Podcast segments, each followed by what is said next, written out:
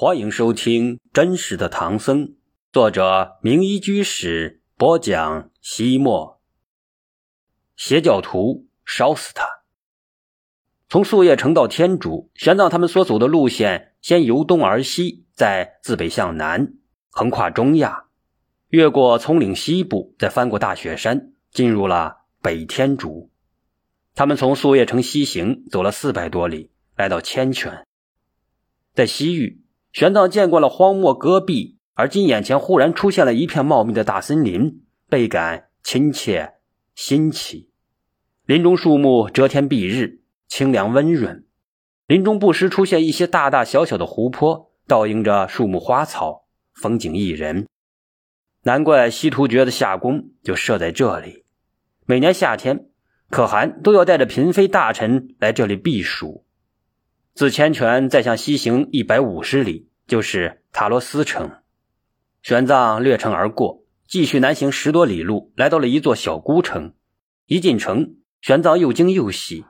惊的是，在这远离中土的地方，他满眼看到的都是汉人；喜的是，这些人见到玄奘之后也异常的兴奋，给予了他最热情的招待。原来这里的三百余户人家都是突厥抢掠来的汉人，多年来。他们虽然穿用突厥的服饰，但一直保持着汉人的语言与礼仪风俗。他们抱着玄奘痛哭流涕，不停地诉说着对祖国、对故乡、对亲人的思念。狂飙骤起吹落花，飘零万里到天涯。天垂六目千山外，何时游魂归汉家？告别了那些流落异国他乡的亲人。玄奘往西南行，经过白水城、公寓城、怒池建国，在西行两百里到十国。这个国家方圆一千多里，草木茂盛，土壤肥沃，农牧业都很发达。国内几十座城镇各自为政，但都臣服于突厥。所以他们听说耶护可汗派使者护送大唐法师前来，都恭恭敬敬的迎来送往。东南行千余里，玄奘来到了沛汉国。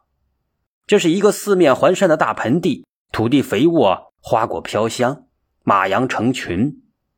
汉朝所称呼的大宛国便是这里。历史上赫赫有名的汗血宝马就出产在这里。玄奘一行继续西进千里，经东曹国，再次踏入了一片大沙漠。沙漠宽达四五百里。黄沙连天，石头遍地，唯独没有水，也没有草。好在能远远望见天边上的大山，所以能大致的辨清方向。沙丘依然是沙丘，在人们的眼里，它们似乎一模一样，亘古不变。然而，沙漠是活的，沙丘是流动的，它们在风的作用下不停的滚动。一场大风过后。就会移动一些位置，改变一个模样，因而沙漠里的地貌常变常新，就连最有经验的人也会经常的迷路。玄奘有过单人匹马穿越八百里大戈壁的经历，而今又有突厥卫士的相伴，所以并不担忧。他们顺着人马的遗骸寻迹前行，傍晚该寻找合适的露营地了。玄奘选中。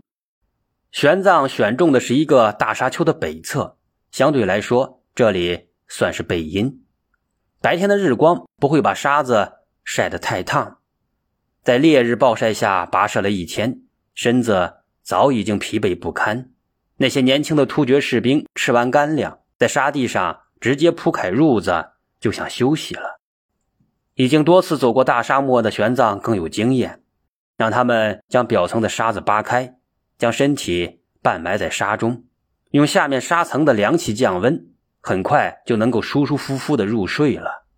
四天之后，他们终于走到了沙漠的边缘，沙地上的野草渐渐多了起来，远方地平线上出现了胡杨树。玄奘让大家休息一会儿，喝一些水。玄奘下马，忽然看到左面有一片小小的、稀稀疏疏的青草，就想将白龙马。牵过去吃草，哪知本应该对青草十分向往的白龙马，却像回避瘟神似的，死活不肯靠近那片草地。玄奘以为他累了，不愿意动弹，就自己走过去，想将草拔来喂马。当他快要走到那片草地之时，白龙马像是一阵旋风，猛冲过来，一下子将他撞到一边，而他自己也腾空跃起，生生跳过了那片草地。被撞翻在地的玄奘正在疑惑，另一匹马嘚嘚的跑了过来。去啃青草，然而他刚刚踏入草地，就嘶鸣一声，人立起来了，随即痛苦的在地上打滚抽搐，不一会儿就口吐白沫，一命呜呼了。原来这片草地下是一个沙蝎窝，那马一脚踏入其中，数十只的蝎子奋力保卫家园，狠狠的蛰了他。这种沙蝎毒性极大，一匹健壮的高头大马生生。被他们夺去了性命，对沙漠的残酷早已有所准备的玄奘见此情形，也是惊得目瞪口呆。幸亏白龙马及时的撞开了他，不然的话，现在萎靡倒地、被沙蝎毒死的就是他。他们一路行来，好不容易走出沙漠，来到了萨摩建国。萨摩建国又名康国，地处东西要冲，是丝绸之路上最重要的城市之一。康国国王与百姓都信奉拜火教，因此玄奘在他们眼里就是异教徒。只因玄奘是有突厥士兵护送而来，国王看在可汗的面子上，才在王宫接见了他。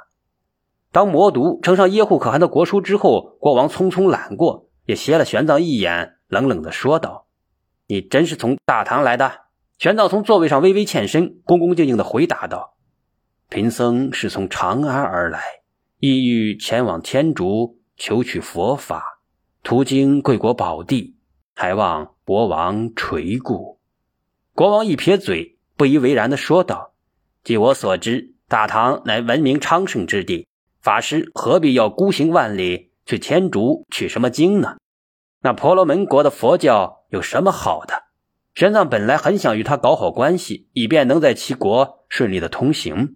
现在见他对佛教出言不逊，心中护法的责任感便压倒了一切。他直视着国王的眼睛问道：“请问国王，贵国可是康国？萨摩建国就是原来的康国，康国也就是现在的萨摩建国。”玄奘稍微停顿了片刻，说道：“那您是否知道，你们康国不但历史上佛教盛行？”而且是中国最早佛教的发源地之一。贫僧现在之所以不远万里西行取经，从某种意义上说，就是继承了你们康国那些东去先贤的遗志。玄奘这番话说的国王目瞪口呆。国王哪里知道，他的祖先不但宠信佛教，而且曾经是世界佛教最有力的守护者。什么？你说什么？国王的嘴张的成了大大的 O 型。半晌也没有合拢，玄奘双手合十，对着天空施礼之后，徐徐说道：“自东汉以后，原籍贵国的高僧康僧会、康居、康猛祥、康僧凯等人，先后到中国弘扬佛教，翻译佛经，为佛教在遥远东方的传播流行做出了巨大的贡献。至今。”我们国家的寺院僧人还在学习他们翻译的经典，并时时刻刻感念这些先贤的遗泽。几百年前，他们不畏生死，能翻越雪山，穿越大漠，到中国传法。贫僧今日前往天竺取经，不过是效仿他们。听到这些，康国国王既骄傲又惭愧。他对玄奘的态度来了一个一百八十度的大转弯，热情洋溢的说道：“请法师与魔毒先到官舍稍作休息，我要让宫廷准备盛大国宴，为你们接风洗尘。同时，晚上我还要请法师详细为我讲一讲佛法。”晚上，玄奘应邀来到王宫，为国王讲经说法。此时的康国国王对玄奘十分的恭敬。玄奘为其深入浅出地介绍了佛教的基本教义，阐释了修学佛法的益处。或许是国王的祖先曾经虔诚地信仰佛教，而玄奘将他体内的佛教因子激活了。国王听了玄奘的讲述，激动的手舞足蹈，真诚忏悔了自己对祖先的背叛，最后五体投地的匍匐在玄奘的脚下，请求皈依佛教，让玄奘为他受了五戒。第二天一大早，国王派人来请玄奘进宫说法。他的两位小弟子悟净与玄觉，听师傅说，康国过去佛教曾经十分的流行，全民信仰。所以就外出去寻找佛教的遗存，果然，他俩在城中发现了两座已经没有僧人居住的寺庙，大殿里蛛网密布，佛龛中积满了灰尘。悟净玄觉悲从心来，一边伤心落泪，一边燃起了三支檀香，在佛前跪下忏悔。这时，康国那些信奉拜火教的民众发现了他们，立刻围拢了过来，叫骂道：“哪里来的秃驴，快滚！”这两个野和尚刚才在这里祈祷，一定不是什么好事。揍他！狠狠揍他！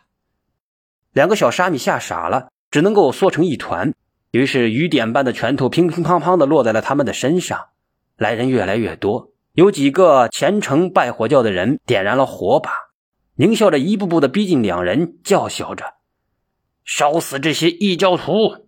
对，烧死他们，省得他们为祸人间。”其他人也跟着起哄。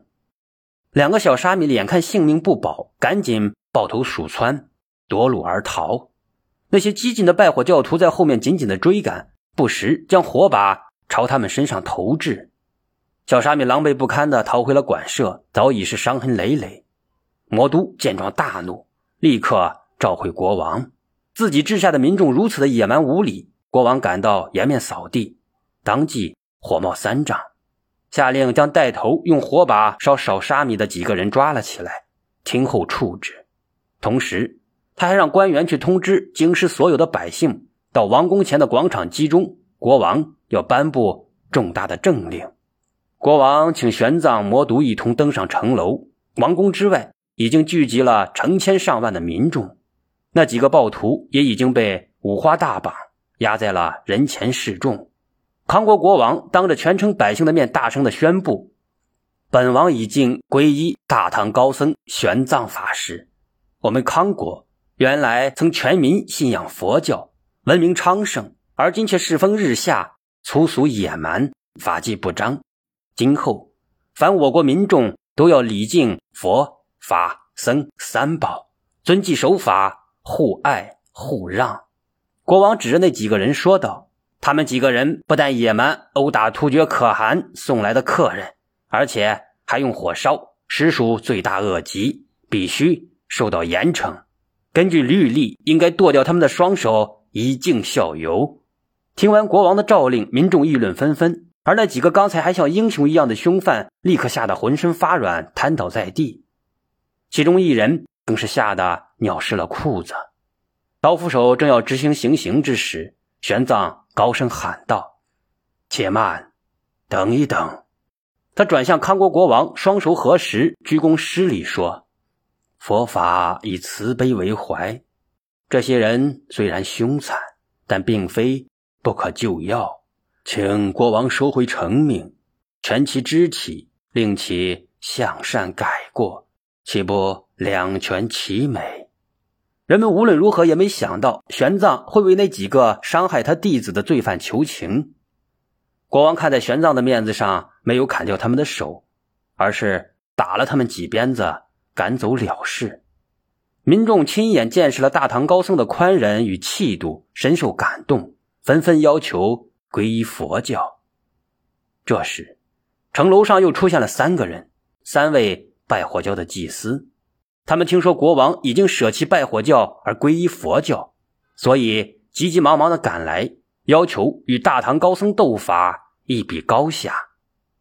康国国王深知这三位祭司的厉害，七十岁的大祭司杰其伯精通咒术，能呼风唤雨，一时鬼神；六十多岁的二祭司古随赖擅长与主神阿胡拉、马斯达沟通，经常连续几个时辰。注视火焰，一动不动。而三祭司苏禄之也有五十岁了，博学强记，精于辩论。他们不但见多识广，人多势众，占尽天时地利人和，而且还要各自一技之长，分别与玄奘对决。国王认为这样的斗法极不公平，就没有答应他们。然而玄奘却说：“拜火教十分古老，三位祭司也都是饱学之士，贫僧愿意一一向他们请教。”法师，您不知道他们？国王赶紧提醒玄奘。可是玄奘却笑着说道：“大王，谢谢您。贫僧知道三位祭司道法高明，但我自有主张。既然玄奘情愿以一敌三，国王也就无话可说。双方约定第二天正式开始斗法。”